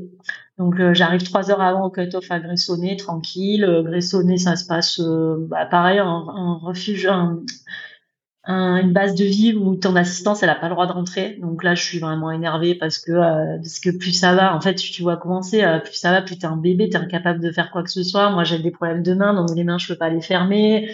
Euh, je peux pas, enfin tu vois, et c'est vraiment pénible parce que sur le des glaciers, des géants, tu peux pas avoir ton assistance dans les bases de vie alors que c'était un énorme gymnase. Bon, c'est un peu, tu vois, c'est un peu énervant euh, tout ça, euh, mais bon. Donc là, je, je, suis quand même plutôt en forme et, euh, et je repars en me disant je vais pas dormir à je vais monter au refuge d'après, qui est le refuge de Citène, qui est super pour dormir et euh, j'ai que deux heures de montée en gros. Donc euh, je monte là, j'embarque tout le monde derrière moi. Les mecs ils hallucinent parce que je rattrape là, là vraiment je remonte bien, je rattrape un groupe qui était bien, tu vois. Donc je retrouve avec ce groupe. Je trace ma route jusqu'à Citaine. Ils m'appellent, ils me disent euh, non tu t'es trompé. Je dis non non c'est là et tout. J'arrive bien une heure avant euh, au refuge de Citaine. Là, je mange genre un schnitzel. je sens vraiment la, la dalle, elle revient. en fait, c'est comme ça qu'il faut manger sur ces courses. Il faut bouffer de, tout ce que tu peux, tout ce qui passe. Mais c'est là où tu es fort, quand, tu arrives à manger tout ce qui passe, quoi. Donc là, je mange bien, je me mets au lit, le refuge de ouf, tu vois. Sauf que là, je me mets au lit, genre le petit lit avec même les toilettes dans la chambre et tout. Là, je me mets au lit, la nana me dit, vous voulez que je réveille? Non, non, c'est bon, pas besoin. T'inquiète. Euh, mon, réveil, ça suffit. Et là, putain, au lieu de dormir deux heures, eh ben, je dors euh, quatre heures, quoi. Enfin, non, je vais dormir une heure et demie et je dors quatre heures et demie. Oh Là, je me dis quel jour on est. Genre dans ma tête, je me dis en fait, on est déjà samedi, ça y est, la course elle est finie quoi. Euh. Et puis donc je catastrophe, catastrophe. Là, je vois que tous ceux qui étaient derrière, ben, ils étaient déjà repartis. Et je dis bon, ben écoute, c'est pas grave, là tu fonces, tu fonces. Euh, j'étais toujours dans les temps. Hein. Donc là, je fonce, euh, je fonce comme une tarée. Là, j'arrive à rattraper un groupe qui finalement qui était quand même euh, pas trop loin derrière. Donc en fait, au final, j'ai vite rattrapé mon temps. Je suis montée comme une ouf. Là, on arrive vraiment sur les marges d'approche des 4000. On est, enfin, on est à 3000, hein, mais il y a tous les 4000 autour et tout. Donc là, je fais des trop belles traces. Il y a tout le monde qui me suit. Euh, on est vraiment sur des pierriers. Je me régale parce que comme j'avais bien mangé, j'avais bien dormi, bah, j'étais en forme, quoi. Donc là, j'avance bien. Là je rejoins un mec qui courait et je lui dis mais qui s'appelle euh, qui était italien qui s'appelle Mauricio. Et on, se retrouve tous les deux. Il parlait pas anglais il parlait pas français. Donc impossible de communiquer. Et donc avec Mauricio ben là on va passer ensemble les dernières 24 heures. Et avec Mauricio on court tu vois. On court euh, on avance, on court. Il me, il m'attend pour euh, tracer parce qu'il sait que je trace mieux que lui. Donc dès qu'il y a des passages techniques, il m'attend. Je passe devant dès que il y a du plat ou des, des descentes, euh, eh ben je le suis parce que euh, il court donc c'est lui qui me tire. Et du coup, on fonctionne super bien tous les deux. Tu vois, on s'arrête, on est super intime, je pisse devant lui, etc. c'est vraiment, c'est dans un état pas possible. J'ai dit Mauricio, c'est chaud là, tu crois qu'on va le faire? Il me dit c'est bon, on va le faire. C'est sûr, on le fait. On arrive à Cervinia, donc euh, l'endroit que j'adore à côté du Cervin, c'est là où j'ai fait toutes, euh, toutes mes années d'alpinisme. Euh, donc on arrive au refuge ou à l'hôtel là-bas et là on mange bien avec Mauricio. Je dis Mauricio, on part tout de suite là. Ouais ouais ouais ouais. Et en fait, le, le goal, c'est d'aller à Peruca Villermo. C'est le dernier haut refuge à 3000 euh, 3002. Euh, et en fait, on te dit que quand tu es à Peruca, ça y est, la course, elle est gagnée. Si tu es à Peruca avant minuit, la course, elle est gagnée. Donc euh, là, on part sur Peruca. Euh, moi, je commence à avoir un gros coup de pompe, j'ai la dalle, j'ai rien à bouffer. Là, il me file des trucs, euh, genre en plus, tu sais, à la fin, j'avais tellement d'aft dans la bouche, de, je pouvais plus rien manger, à, qui piquait et tout ça. Là, il me file de la viande, parce que c'est un, mec qui habite dans les Abruzzes, il me file de la viande séchée. J'aime pas trop la viande, moi, en plus. Bon, de la viande séchée au poivre, mais je mange ça comme l'homme de Cro-Magnon, quoi, tu vois. Alors, je peux tomber par terre, je le ramasse, je le bouffe avec du sable et tout. Mais vraiment, j'aurais mangé de, j'aurais mangé de l'herbe par terre tellement j'avais faim. Mais c'est bien, tu vois, ça veut dire que ça va mieux. Et euh, donc là, pareil, j'arrive à Peruca, c'est un refuge où je suis attendue aussi parce que j'avais fait la reco. Il m'avait dit tous les gens qui font la reco, ils réussissent et tout, et qui arrivent à Peruca. Donc je suis attendue. Il y a le chien, euh, les, gardiens du refuge, on se tombe dans les bras, les pleurs et tout. Bon, bref, ah, c'est génial, tu vas le faire. Vraiment, tout va bien, quoi. Tu vois, on est short, mais on va le faire. Donc euh, on est short, mais on va le faire et tout. Et puis quand même, on nous avait annoncé un peu avant qu'il y avait le mont gelé, qui est un mont qui est difficile, qu'on n'allait pas faire, et que du coup on avait un parcours de repli, mais que le parcours de repli faisait 10 km de plus, et autant de dénivelé quasiment, mais moins technique. Et là, je me dis, mais non, mais moi, pour moi, le mont gelé, euh, il n'est pas technique. Si tu traces bien, il n'est pas technique. Et euh, donc là, c'est chaud parce que ça veut dire qu'on nous rajoute euh, trois heures, quoi, tu vois. Donc là, je commence à me rendre compte qu'on est vraiment short sur les cut-offs. donc je dis à, à Mauricio et, euh, il y avait deux autres Italiens qu'on avait rejoints là. Les gars, on part à 11 heures, donc je fous la pression à tout le monde et tout. Euh, et euh, 11 heures, on part de, du refuge, euh, voilà, mais on, s'embrasse tous. Euh, on sait que c'est gagné, enfin on pense que c'est gagné, quoi, tu vois. Et là, voilà, catastrophe en fait, redéluge. Et là, c'est, et là, en fait, c'est moins rigolo parce que c'est pas le déluge en allant sur le refuge. Là, là, on est vraiment sur une partie très dangereuse très très exposé. Euh, on est à 3002, euh, il y a des éclairs, euh, il pleut, euh, il y a des, éboulements, il y a des cordes, des échelles. Et, moi, en fait, bah, je suis en mode guerrière, c'est-à-dire que je dis rien. En plus, comme avec Mauricio, on peut pas se parler. bah, on se dit rien. Genre, on avance, il me dit ça va, je dis oui, oui, j'arrête pas de tousser et c'est hyper traumatisant. En fait, là, ça dure, euh, je sais pas, quatre ou cinq heures jusqu'au refuge d'après. Mais là, on, est là, mais on se dit, mais putain, mais, qu'est-ce qui va nous arriver En fait, euh, en fait, on se dit, je, te dis ça, mais non, on se dit rien. On pense juste à mettre un pied devant l'autre et à pas tomber. On tombe, on se relève, on déchire les fringues, on machin. Il y a, y a, il y a des mecs qui sortent de. En fait, les Italiens, il y en a qui sont un peu tricheurs et qui ont des gens qui les aident, tu vois. Donc, euh, il y a des gens qui sortent de nulle part, qui aident le, groupe devant. Et puis, euh, nous, on est là, on descend avec Mauricio, euh, et c'est vraiment chaud, quoi. Franchement, c'est c'est chaud, mais en même temps, moi, je dis rien. Je me dis, bah, de toute façon, faut survivre et il faut aller à, à Paris, et après, ça ira, parce qu'en fait, après Prareillé, c'est un peu de la route. Et après, par contre, je sais pas si ça va passer avec le, la, le variant, quoi.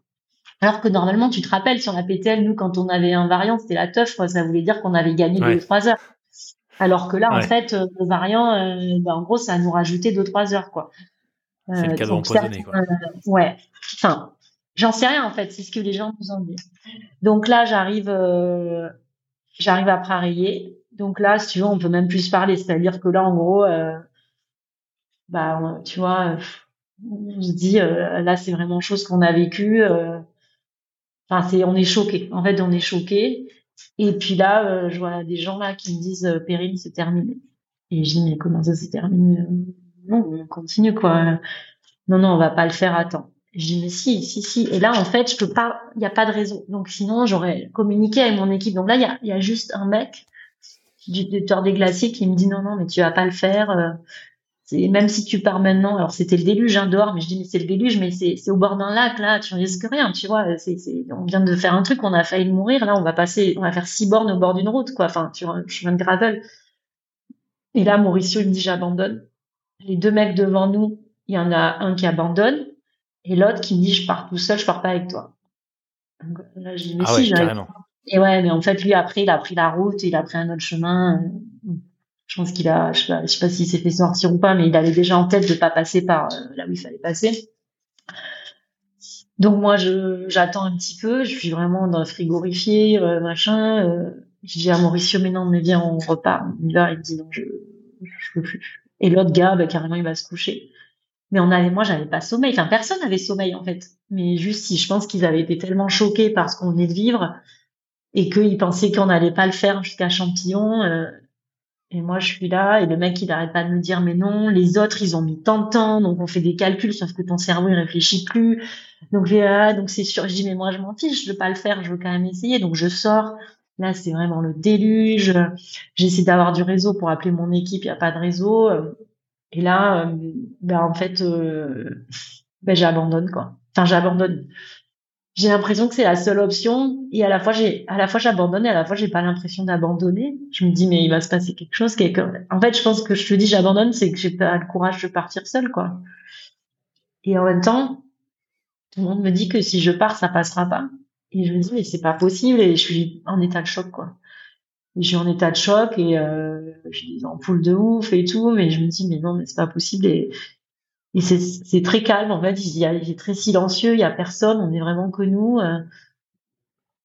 et, et ils me foutent dans un lit et puis quelques heures après ils viennent me réveiller mais je dormais même pas et c'est fini quoi.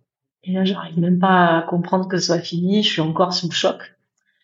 Et là le, il me réveille quelques heures après ils me disent bon ben maintenant il va falloir qu'on marche 10 bornes euh. Non, là, j'ai, du coup, tu t'es arrêté euh, pendant, ouais, deux, trois heures, un truc comme ça, quatre heures. Et là, euh, bah, de toute façon, personne va venir te chercher, quoi. Donc, euh, il faut que tu marches. Donc là, entre temps, bah, tes ampoules, elles sont infectées. tu sais, tu t'es arrêté quel... tu t'es arrêté plus de deux heures, quoi. Donc, ton corps, il est plus du tout en état. T'es en état de choc de ce qui s'est passé cette nuit. T'es en état de choc parce que la course, elle est finie. T'as, as encore la tête dans cette montagne, en fait. et, et voilà, et c'est fini. Et et en fait, là, je suis vraiment en état de choc. Et je laisse un message à mon équipe. Et, euh, et là, on part. genre, il fait jour, euh, il fait, il pleut presque plus. Et, et pendant deux heures, on marche, on marche. Enfin, et voilà, c'est fini. Puis il y a mon équipe qui est venue me récupérer. Et, et voilà. Et c'est fou, quoi, parce que et là, en fait, j'ai pas pu trop parler pendant plusieurs jours, quoi. Voilà. Hmm. Euh, je sais pas pourquoi, en fait, euh, qu'est-ce qui m'a je crois que je me disais en fait euh, en fait je je suis pas l'impression de m'être sentie coupable comme euh, quand euh, quand j'ai abandonné la dernière traversée de la Manche où là c'est moi qui ai dit stop je veux plus vivre ce calvaire. Là j'ai pas l'impression d'avoir dit stop je veux plus vivre ce calvaire parce que pour moi c'était pas un calvaire. Mais j'arrive pas à comprendre pourquoi j'ai pas continué à marcher. Je crois que je le saurai jamais. Je crois que le choc il est surtout du fait de que ça s'arrête et je pense que je l'aurais eu même à la fin de la course même si j'avais euh, fini la course, j'aurais eu un choc psychologique aussi parce que t'es tellement, euh, il, il se passe tellement de choses pendant tous ces jours que pendant sept jours que je pense que finalement le choc que j'ai eu de l'abandon, c'est aussi un choc de la fin de cette euh, semaine. Quoi. Hmm. Tu vois ce que je veux dire? Et qu'en fait, au final, je, je vis pas vraiment ça comme un échec. Quoi. Je sais pas comment expliquer. J'ai beaucoup réfléchi, mais je sais pas trop. Ouais. Sur le cette nuit que tu décris là, qui était, qui avait l'air apocalyptique, t'arriverais à mettre euh, Qu'est-ce que c'était exactement le choc? Qui vient d'où? Est-ce que c'était les éléments, le fait de te sentir exposé, donc vulnérable, donc tu vois, c'est dangereux, on peut y rester. Euh, c'était quoi le rythme, euh, le cut-off arrivé? Non, non, je pense que c'était juste là, t'es plus dans la course, t'es es dans un endroit où tu devrais pas être. et t'essaies de passer le plus discrètement possible. Euh, parce que moi, euh, j'ai déjà eu des histoires en montagne, j'ai déjà été pris dans une avalanche, et j'ai déjà failli mourir, et, je sais que j'évite en général les situations euh, d'exposition, mais en même temps, ça peut toujours arriver. Mais quand ça arrivait, j'avais pas peur, tu vois, je me disais juste, reste concentré, passe discrètement et ça va aller, tu vois. Mais c'était quand même assez chaud quoi. Euh, c'était quand même assez violent.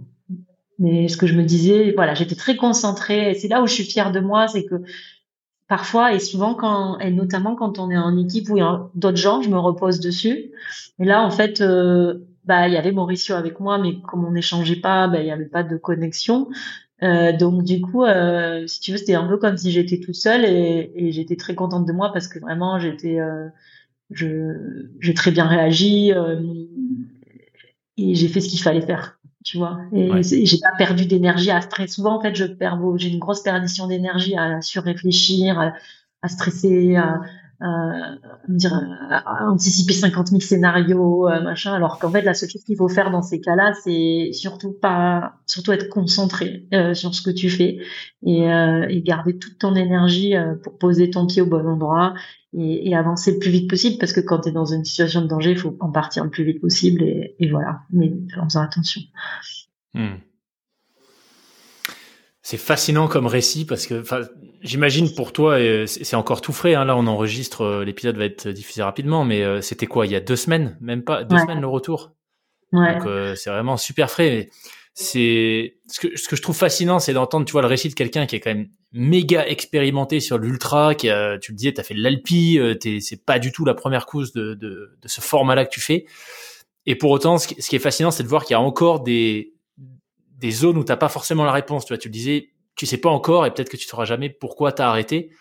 Euh, et en fait, je trouve que ça humanise vachement la performance. Euh, c'est-à-dire que bah, ça fait prendre conscience que voilà, même à ton niveau, bah, il y a encore peut-être des éléments où il n'y a pas de réponse évidente, en tout cas pas tout de suite. Donc ça, ça, ça, ça rajoute un peu de magie aussi au truc, je trouve. Il y a un mec qui m'a dit euh, que pour réussir cette course, un mec qui a fini là, qui m'a dit il faut vraiment te faire confiance à 200%. Et, euh, et je pense qu'il a raison et que par exemple le moment où j'ai laissé les gens me dire de pas dormir, bah, par exemple ça c'était une erreur. Le moment où où j'ai laissé mon cerveau euh, me dire ah là là euh, t'as pas mangé tu vas pas y arriver ben ça c'était une erreur. Et c'est hmm. c'est pas une raison c'est plein de petites raisons. Et ça c'est des choses ben, la prochaine fois ça sera fixé. C'est-à-dire que ben, la prochaine fois je me ferai confiance euh, je dormirai. La prochaine fois euh, bon ça ça remarque de pas dormir ça je, je souvent je fais l'erreur mais bon mais par contre, euh, voilà, de, savoir que si tu peux boire et pas manger, c'est pas un problème. Euh, voilà, et c'est petit à petit des, des, des choses euh, que tu règles. Et je pense que voilà, c'est un, c'est pas qu'une chose. C'est, comme c'est quand il y a un accident, c'est jamais une raison, c'est toujours plein de raisons. Ouais. Euh, là, c'est plein de raisons. j'ai vu des gens. Tu vois, j'ai vu des gens dans, cette course abandonner, mais je te jure, il y avait un mec, on était, on était en haut d'un, d'une marge d'approche, il avait découpé toutes ses chaussures parce qu'en fait, tout le dessus de ses chaussures, il avait découpé parce que c'était intenable. Ses pieds avaient tellement gonflé que c'était la douleur était intenable dans sa chaussure. Et je dis mais comment tu vas descendre? On était en haut. De... Je sais pas, mais je peux plus. Donc il a abandonné là. Il y avait les Japonais, ils étaient, ils avaient du tape, mais de partout sur tout leur corps et, et moi je trouve ça incroyable. Je trouve ça en fait tu vois, pour moi, cette course, c'est tous les gens qui ont fini et qui ont abandonné. Alors d'habitude, je me dis, ah, c'est à tous les finishers, mais là, non, parce que, à part ceux qui ont abandonné peut-être au bout d'une heure, tu vois, mais bon, il y en a pas beaucoup, mais tous ceux que, tu vois, genre, euh, il y a, il y a, il y a une athlète française qui devait, le combat, ouais, et tous, tu vois, une athlète française qui devait sans doute gagner, euh, qui, qui elle, euh, elle, elle, avancé un maximum alors qu'elle savait que la course avait été finie et, elle vomissait, elle vomissait, elle continuait. Et, je crois que vraiment tout le monde est allé au bout de lui-même sur cette course et, euh, et, ça qui est beau quoi. Enfin franchement, euh, je pense pas qu'il y ait des gens qui ont abandonné parce qu'ils étaient un peu fatigués ou parce qu'ils ont dit oh bah je vais pas gagner ou alors ah bah tiens euh, tu sais, euh, je suis, je suis la sixième femme debout, un truc comme ça. Il y en a quatre qui ont fini, la cinquième, euh, qui était une nana qui aurait dû gagner. Enfin, en même temps, personne n'aurait dû, tu vois. Mais elle s'est fait, elle s'est fracassé la tête et la jambe sur la dernière, sur un des derniers, juste un peu avant moi. Euh, c'est l'année dernière, Marina, qui a, qui je crois qu'elle a, qui a, non, elle fait deuxième là. Marina, elle est tombée sur le dernier col du Barasson. Elle était, elle avait 10 heures d'avance. Elle s'est fait litroyer et il restait 30 km. Euh, c'est une course, euh, tant que tu l'as pas fini, euh, tout peut arriver. Tout peut arriver mmh. et il y a beaucoup d'accidents, beaucoup de chutes. voilà. Donc, donc voilà, je sais pas si c'est parce que moi, peut-être que s'il m'était pas arrivé tout ce qui m'est arrivé, je dirais que j'ai pas eu de cul du début à la fin. Euh, mais en même temps, est-ce que c'est une histoire de chance ou c'est une histoire d'expérience euh, Tu tombes pas si t'es un, tu vois, euh, tu vois, si j'étais plus expérimentée en descente, peut-être que je serais pas tombée. Si j'avais pas, si j'avais pas, si je m'étais entraînée à la chaleur, euh, peut-être que j'aurais pas eu ce coup de chaud. Euh, est-ce que c'est un manque d'entraînement? Oui, le, tu vois, je sais rien. Mais en tout cas, ce qui est sûr, c'est que ça m'a fait beaucoup grandir et et que et que voilà, moi je raconte un truc épique, mais je pense pas qu'il y ait une seule personne qui te raconte disant ouais j'ai fait le tour des glaciers, bon ça va, ça s'est pas mal passé, c'était cool. Ouais, ouais. peut-être, peut-être, peut-être que l'an prochain, si je le fais, je le finis, je te dirais ouais, ça va, ça a été. Euh, T'évoquais au début le, le fait, enfin tu vois la première rencontre, en tout cas la première fois que tu as vu des gens partir pour le tour des glaciers, que c'était vachement émouvant. Euh, je suppose qu'à ce moment-là, tu imaginais plein de choses sur ce que la course, ce qui devait potentiellement vivre dans la course. Est-ce que ce que tu as vécu toi, tu dirais que c'est à la hauteur en termes, tu vois, de j'aime bien cette image un peu de guerrier parce que j'imagine que dans ce que tu racontes, pour moi, c'est un peu ça, tu vois, t'es allé, t'es un peu allé au combat en montagne. Est-ce que c'est ça que tu as vécu? Est-ce que c'était à la hauteur de ce que tu imaginais Ouais, ouais, moi c'est ça que j'ai vécu. Hein. Bon, après, est-ce que je l'ai vécu parce qu'il m'est arrivé des trucs, euh, une chute, euh, machin? Mais oui, oui, oui, c'était à la hauteur de ce que j'imaginais. Mais même quand j'avais fait la reco, qui était un truc assez doux au final, puisqu'il faisait euh, chaud mais pas trop chaud, que le soir je mangeais en refuge, j'ai quand même trouvé ça assez dur et assez engagé. j'ai failli, failli faire un truc, j'ai failli faire une très grave chute sur un passage. Euh, j'ai eu des moments très stressés à être toute seule sur la roco euh, parce que je faisais quand même, je partais des refuges de nuit pour essayer de faire une petite partie de nuit. Donc je me disais, euh, j'avais oublié de prendre mon GPS, mon, satellite. Je me disais, il n'y a pas beaucoup de réseaux sur la course. Je me disais, putain, j'ai quand même là, je pars sur une roco, c'est engagé quoi. Je suis toute seule, personne ne sait où je suis. Donc euh, oui, oui, oui, c'est ça reste un truc engagé, mais la PTL aussi c'était engagé. Hein, je veux dire, il y avait peut-être plus de normes de sécurité, tu vois ce que je veux dire. Euh. Ouais. J'ai eu moins l'impression sur la PTL euh, de faire la guerre, mais mais en même temps, on a quand même fait des passages assez techniques hein, aussi, quand on y pense. ouais. Effectivement. Mais encore une fois, comme tu disais, on était en équipe. Tu vois, nous, je sais pas si tu te rappelles, mais on s'est retrouvé, on est parti à trois. Euh, dans la première nuit, on s'est retrouvé à deux, et ensuite dès le mercredi, euh, on s'est regroupé à trois équipes, donc on était sept. Ouais. Et effectivement, ça a plus rien à voir parce que sur la navigation, bah quand ton navigue, le, gars qui fait la nav pour toi, il a des hallucinations, bah tu sais que tu as au moins deux ou trois autres personnes qui peuvent prendre le relais. Quand t'es es solo, euh, même si t'as un peu moins de nav, que c'est plus facile, t'es quand même solo, quoi. Donc, moi, je pense bien plus longtemps, tu vois pour la refaire, il faut bah, que je sois encore plus forte, que j'aille plus vite aussi en montée, je pense, pour pouvoir être sûre de, rester accrochée. Parce qu'en fait, les premiers jours, ça va vite quand même. Tu vois, ça va beaucoup plus vite que sur la PTL. Et, je pense qu'il faut que je reste dans des pieds euh, tout le temps la nuit. Et ça, c'est quelque chose que sur les géants et sur le Swiss Peaks, j'ai toujours été dans des pieds. Mais bon, après, euh, il y avait le, le, balisage. Mais je suis jamais, j'ai jamais fait des nuits seules. Et là, j'ai fait trois nuits seules. Il faut 24, je crois faut jamais faire des nuits seules. C'est, c'est, c'est... Hmm. Et ça, c'est vraiment des, une connerie de base que j'ai fait, et, quitte à rester ralentir. Et je pense qu'au début, j'étais trop vite par rapport à mon niveau, donc je rattrapais en descente ce que je perdais en montée. J'essayais de m'accrocher euh, à la tête et, et en fait, c'était pas forcément là où je devais être. J'en sais rien, tu vois, mais en tout cas, ce qui est sûr, c'est que sur ces courses, il faut pas être seul la nuit parce que tu perds trop de temps. Hmm. Faut jamais, c'est trop dangereux en plus. Donc il faut pas être seul la nuit, c'est pas possible quoi. Euh, j'ai eu un invité, euh, Rémi Camus, qui fait de l'aventure, qui, qui, qui, a une approche, euh, tu vois, des expéditions, des courses, etc., que je trouve intéressante. Qui, il dit qu'il y a toujours la phase de préparation, la phase d'exécution et la phase de, de, digestion, de restitution, qui est hyper importante. Toi, généralement, tu as, l'expérience hein, dans, dans l'ultra, mais une course comme ça, une fois que tu l'as vécue, il faut combien de temps pour euh, l'assimiler, on va dire? Bah, Je sais pas trop. Euh, honnêtement, euh, bah, là, quand même, il y a eu, je dis, il y a eu quelques jours où j'étais dans un mutisme absolu. après, j'ai eu besoin de. Bon, après, j'ai eu le boulot, donc j'ai été dans le boulot pendant plusieurs jours. Et après, j'ai eu besoin de. Je suis partie, j'ai fait un aller-retour en urgence en France parce que je voulais être avec ma famille. C'est comme j'habite pas en France. Euh, donc euh, ça a été quand même assez euh, violent. Donc ça c'était quand même plus sur on va dire sur le coup de l'émotion. Donc là, je suis quand même dans la phase de digestion maintenant. Euh, je sais pas combien de temps ça va me prendre, mais je pense pas que je l'ai encore digéré. Hein. ouais, ouais. Parce que tu as, as, déjà d'autres courses, d'autres défis qui arrivent là dans le calendrier? Sur cette fin d'année, euh, je t'avoue que là, bah, depuis hier, je commence à réfléchir qu'est-ce que je fais, etc. Puis le boulot, là, il faut, absolument que je pose une semaine avant la fin de l'année, donc euh, voilà. Euh, normalement, j'avais prévu de faire un marathon à Valence, donc je voulais en mettre un peu de la vitesse et tout ça, mais je sais pas si c'est ça que j'ai envie de faire, donc voilà mais j'arrive pas trop là à me projeter, tu vois. Je... Et après, je me suis dit, bah, bah, allez, tu vas partir une semaine à Bali. Euh, et puis, en fait, après, j'ai dit, non, mais qu'est-ce que j'aille foutre à Bali euh... Ou alors, je prends mon vélo et je grimpe des. Enfin, tu vois, euh, je, je, suis allée partir en vacances sur un transat. Euh, donc là, je me dis, bon, ne, ne, prends qu'une décision sur le coup de, de, de l'émotion. Non, je sais pas. J'ai envie de refaire le tour des glaciers. Euh, c'est sûr, je vais la refaire. Est-ce que je la refais l'an prochain ou dans deux ans, je sais pas.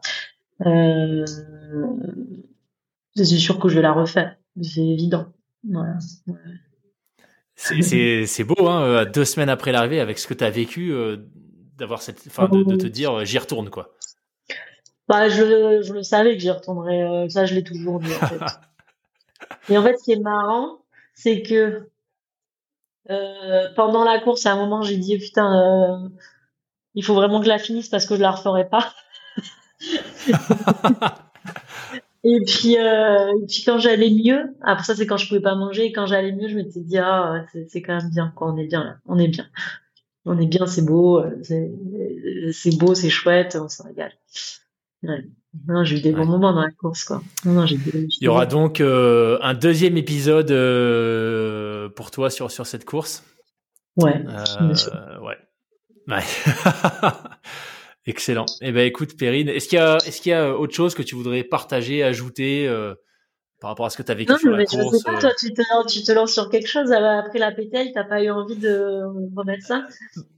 Ben moi la PTL bah, alors déjà j'ai pas du tout euh, ton expérience de l'ultra donc la PTL c'était vraiment la découverte pour moi. Je je sais pas si j'ai commencé euh, j'ai peut-être pas eu une approche très intelligente en commençant euh, l'ultra avec la PTL mais ça m'a quand même mis ça m'a quand même mis KO pour un bon moment et écoute là je discutais avec Tom un des gars justement de la de la PTL pour bah moi j'aimerais bien quand même tenter le tort des géants en tout cas tenter le tirage au sort parce que ouais, le format de ces courses-là, je trouve ça chouette finalement. J'ai pas un profil de, je suis pas rapide. J'aime bien être dans une bulle pendant un bon moment, et je trouve que c'est le format un peu idéal. Tu vois, c'est quand même dur. Tu, voilà, tu joues avec certaines limites. Euh, donc euh, ouais, le tort des gens, ça me, j'aimerais bien aller voir ce que ça donne. Mais bon, faut être tiré au sort. Ouais, bah il y a Swisspix sinon. Ouais, ou la Swisspix, ouais. Mais euh, cette année, j'ai, voilà, il y a rien eu. Il y a une petite expé en Norvège. Euh, pour le podcast, mais pas de, pas de folie sportive. Euh, normalement, l'Alpsman l'année prochaine, et puis après, on verra. Ah, c'est bien, c'est bien. Moi, il y a la, la Swisspix qui a lancé un format 660 euh, euh, qui m'a écrit, là. Je dis, bon, au début, oh, j'avais dit, ouais, pourquoi pas, mais là, je me dis, on va essayer de finir le 450 déjà. Après, c'est vrai que, voilà, le problème, c'est que quand tu fais des courses comme ça, tu peux en faire qu'une. j'aime pas refaire le même truc en général. J'aime bien me lancer sur d'autres choses. Donc c'est pour ça que je te dis peut-être pas cette année, quoi. Mais euh, ouais. mais voilà. Donc euh, non non c'est c'est une belle aventure. C'est j'ai trouvé que ça manquait au début. J'ai trouvé que ça manquait euh, d'humanité. De mais peut-être que c'est moi aussi qui n'ai pas réussi à, à, joindre les groupes et tout. Et en fait, au final, ce que j'ai vécu avec ce mec là sur les derniers 24 heures, même si on ne s'est pas parlé et tout, c'était genre euh, vraiment hyper fort quoi. C'est, il m'a écrit bon, en italien. Et après, je, je me dis c'est fou parce qu'en fait sans se dire un mot, sans bah on s'est voilà, on s'est juste serré dans les bras et, tout était dit, tout était fait quoi. C'était hyper beau quoi et, et c'est un souvenir ce mec je l'oublierai jamais quoi. C'est vraiment ce qu'on a vécu tous les deux, euh, c'est incroyable quoi. Et ça c'est vraiment super fort quoi.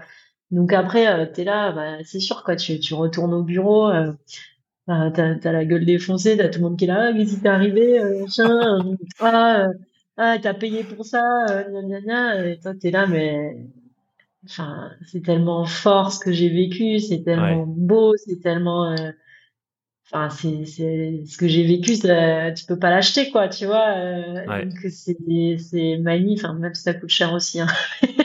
mais c'est ça vaut ça vaut dix fois tes vacances dans un resort je sais pas où tu vois c'est et, et c'est incroyable. Donc c'est vrai que c'est un peu dur la redescente parce que et puis t'as as, vraiment l'attachement à la montagne quoi. C'est ça c'est tu vis tout là-dedans, même si après, je trouve quand même sur le tour des glaciers, t'as deux ou trois passages dans des villes et ça c'est un peu dommage alors que sur la Swiss Peak c'était vraiment déconnecté du début à la fin et tu passes rarement par des villages et tout donc c'est ça qui est beau moi je trouve avec la Swiss Peak avec le Thor ah, c'est hyper agressif d'ailleurs tu, tu retombes dans une ville et tu te sens agressé après euh, t'as un grand Saint-Bernard mais ça moi je suis pas jusque là mais c'est un peu agressif mais sur ces courses là voilà t'as vraiment une attache à la montagne et tu vois je l'ai mmh. dit dans mon poste t'es arraché quand tu finis et, et je te dis, je ne je sais pas si le traumatisme, je l'ai eu parce que j'ai abandonné ou si je l'ai eu parce que c'était fini. Tu vois, je pense que j'aurais eu le même en, étant finisher. Hmm. Hmm. Ouais. Ouais, plus je rencontre des gens qui font des choses comme toi, plus j'ai vraiment l'impression qu'en fait, ce que tu trouves dans ces formats, tu peux pas trouver ça ailleurs, tu vois. Tu parles de, rencontres humaines, enfin, de richesse, de, partage, etc. J'ai vraiment du mal à voir dans quel contexte bon, euh, professionnel, c'est quasi, enfin, c'est évident, mais même ailleurs, tu vois, dans la vie de tous les jours, dans quel contexte tu pourrais vivre des choses aussi fortes qui, finalement soudent les gens euh, manière euh, méga durable, tu vois. C'est-à-dire que ce, c'est Marco, c'est ça, hein, tu disais. Marco Maurizio. Ah, Maurizio, Maurizio. Hmm. Maurizio.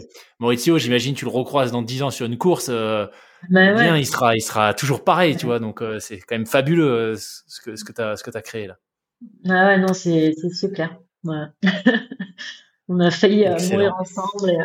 C'était incroyable. non, non, et non, ils sont forts. Hein. Franchement, ils sont forts. La trace, elle est belle. Euh, c'est, non, c'est un bel événement. Mais je te dis, je suis pas fan du, du, de l'orgator en général, mais c'est des beaux événements. C'est, hmm. tu, dis vraiment, et même le tort des géants, c'est chouette aussi. Hein. Je veux dire, c'est une aventure incroyable. Donc, euh, donc, je te souhaite d'être tiré au sort. au croisé doigts, merci.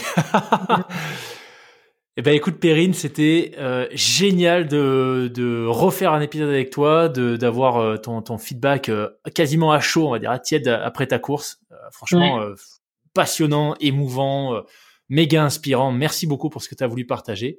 Est-ce qu'il y aurait peut-être un, un, message toi de tu vois quelque chose qu'on n'a pas forcément évoqué que tu voudrais tu voudrais dire par rapport à cette course, à ce que tu as vécu et ce que ce que tu en retiens là? Non, euh, mais je pense que la différence entre ces courses, et, enfin sur sur cette course en tout cas, c'est que c'est fou, c'est que tu as vraiment jusqu'à la fin aucune certitude et que tout peut t'arriver quoi. Et, euh, et c'est aussi pour ça qu'il faut jamais rien lâcher quoi. Et ça c'est par contre dans tous les ultras, c'est-à-dire mais ça, ça c'est dans tous les ultras, c'est-à-dire un moment où tu es le plus au fond du fond, tu sais pas si une heure après ça va pas aller mieux. Euh, et euh, bon, et sur celle-ci, c'est encore plus vrai dans le sens où tu as le risque de chute. Euh, voilà, donc euh, là, il faut vraiment, euh, il faut être concentré jusqu'au bout. Et il y a quelqu'un qui me demandait tout à l'heure, à quoi tu penses pendant tout ça et tout. Et mais tu penses à rien, t'es trop concentré en fait. Et c'est ça aussi quand ça s'arrête, je pense qu'il y a quelque part ton cerveau. Ouais.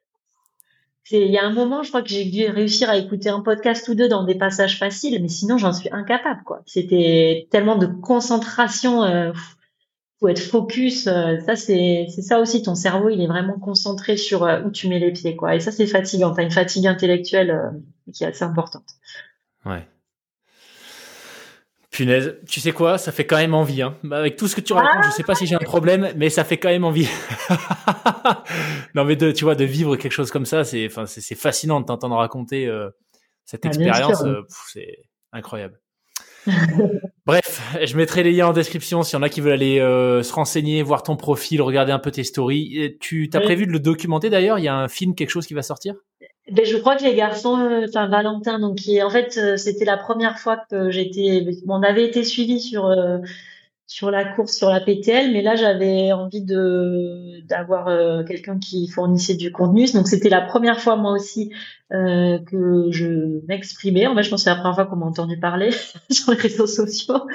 Euh, et j'étais un peu stressée de ça aussi parce que je trouve que c'est hyper difficile de de parler pendant la course euh, parce qu'en fait tous les jours ils venaient euh, tous les 24 heures à peu près les garçons ils venaient euh, faire des photos et, et, bon et surtout poser des questions Et en fait, quand j'ai vu les images, donc 24, enfin, ouais, plutôt deux trois jours après, hein, parce que j'ai mis du temps à, à, les regarder, j'ai trouvé que c'était euh, c'était pas mal parce que c'était assez fidèle à qui j'étais, à comment ça s'était passé. Euh, et je m'étais pas trop. Le premier jour, je me disais oh là là. Euh, euh qu'est-ce que je vais dire? Est-ce que ça va intéresser les gens? Est-ce que euh, et puis en fait après je me suis rapidement plus du tout posé la question et j'ai juste dit les choses qui me sortaient. Je pense que Valentin aussi posait les bonnes questions pour et, et, en fait, c'est pas mal, quoi. Donc, euh, bon, je, je, sais pas euh, si ça vaut le coup euh, de regarder, mais en tout cas, euh, peut-être qu'il y aura un documentaire de quelques, je sais pas, 10, 15 minutes, je pense. On va pas faire trop long non plus. Ça, je sais pas si c'est très intéressant, mais, mais en tout cas, je suis contente d'avoir ces souvenirs de. On les a sur mes réseaux sociaux de ces petites vidéos qui sont assez fidèles à ce qui s'est passé en fait. Et il s'est passé pas mal de choses, donc tous les jours il y avait un nouveau truc. C'était un peu comme une série télé. ouais. Et, ça, ça va être diffusé, euh, tu, sais déjà, t'as déjà une date oh, bah, Non, il m'a dit fin d'année, là, parce qu'il bosse sur pas mal de projets en même temps. Mais euh, voilà, je, le transmettrai sur mes réseaux sociaux. Euh, voilà. Génial. Super. Bah écoute, merci encore Perrine, c'était passionnant. bonne, bonne récup, bonne digestion de cette course et puis bah peut-être, j'espère, à une prochaine sur un autre ultra. ouais, bien sûr. Il y en aura d'autres.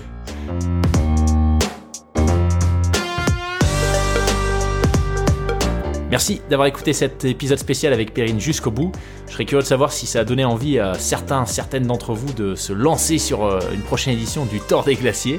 Comme d'habitude, cet épisode vous est proposé gratuitement. Alors vous le savez maintenant si vous écoutez le podcast depuis un moment. Tout ce que je vous demande en retour, c'est de m'aider à donner encore plus de visibilité à mes invités exceptionnels. Pour ça, c'est super simple, ça prend quelques secondes. Il suffit de laisser une note 5 étoiles sur votre plateforme d'écoute et un commentaire si vous l'écoutez euh, sur Apple Podcast. Si vous voulez m'envoyer des suggestions d'invités, euh, vous pouvez le faire via le compte Instagram du podcast lesfrappés.podcast ou par email à hello@lesfrappés.com. Merci pour votre fidélité et je vous dis à très bientôt pour un nouvel épisode.